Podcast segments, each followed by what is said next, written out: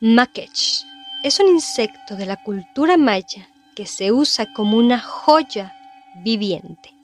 Esto debido a que es derivado de una leyenda de amor que acompaña a esta especie desde tiempos prehispánicos.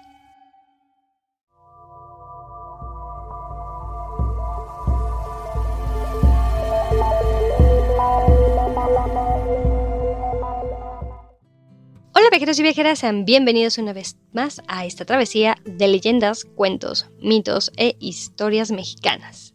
En esta ocasión vamos a dirigirnos al estado de Yucatán y también conoceremos una de las historias de la cultura prehispánica, principalmente de la maya, la cual es conocida como la leyenda del Maquech. Espero haberlo pronunciado correctamente. Así que sin nada más que agregar, espero que disfruten mucho este episodio y vámonos con nuestro relato.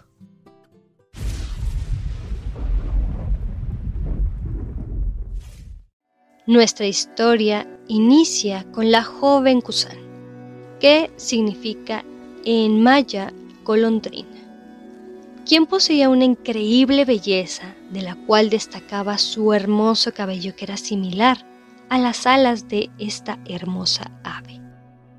Esta niña era la hija consentida del Señor que se sumerge en el cielo, es decir, de el poderosísimo Anu Tuntuntuxcan, el cual, al ver que su pequeña estaba creciendo, decidió emparejarla con el príncipe de Nanchan, el cual era conocido como Ekchapat, quien se convertiría en el futuro señor del reino.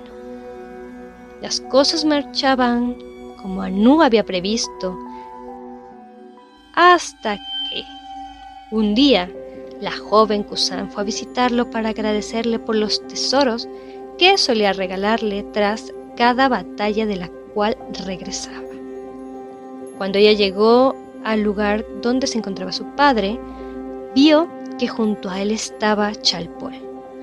Este nombre como paréntesis, significa en maya cabeza roja.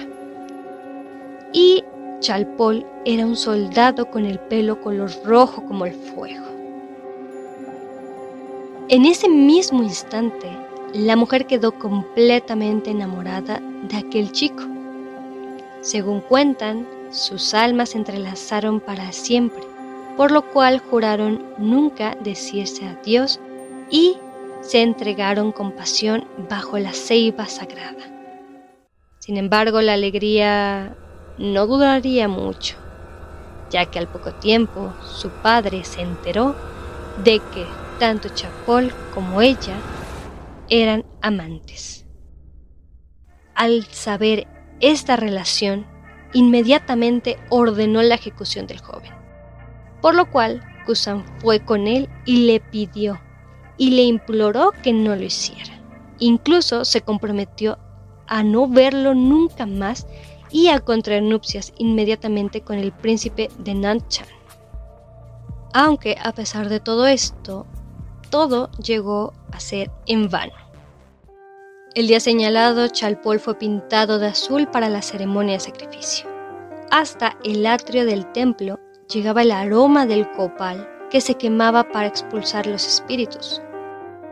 Con los ojos llenos de lágrimas, Kusan volvió a pedir a su padre que no lo sacrificara, prometiendo lo mismo, de que jamás lo volvería a ver y que aceptaría con obediencia ser la esposa del príncipe en Tenanchan.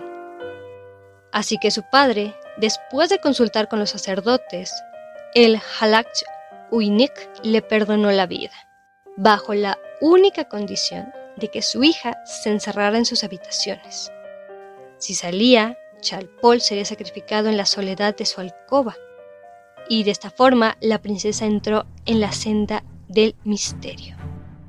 En el silencio de la noche, fue llamada a presentarse ante el Halach Uinik y cuando llegó a los patios del templo, sus ojos buscaron a los de su amado.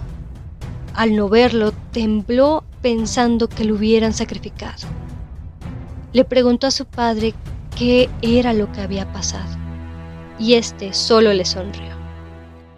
Aunque Del otro lado, un hechicero se le acercó, ofreciéndole a la princesa un escarabajo, y también, al entregárselo, le comentó, Kusan, aquí tienes a tu amado Chalpol. Tu padre le concedió la vida, pero me pidió que lo convirtiera en un insecto por haber tenido la osadía de amarte. La princesa Kusan lo tomó y le dijo, Juré nunca separarme de ti y cumpliré mi juramento. El mejor joyero del reino lo cubrió de piedras preciosas y le sujetó una de sus patitas con una cadena de oro. Ella lo prendió a su pecho y le dijo, Makech, eres un hombre, escucha el latido de mi corazón, ya que en él vivirás por siempre. He jurado a los dioses nunca olvidarte. Makech, los dioses no han conocido nunca un amor tan intenso y tan vivo como este, que consume mi alma entera.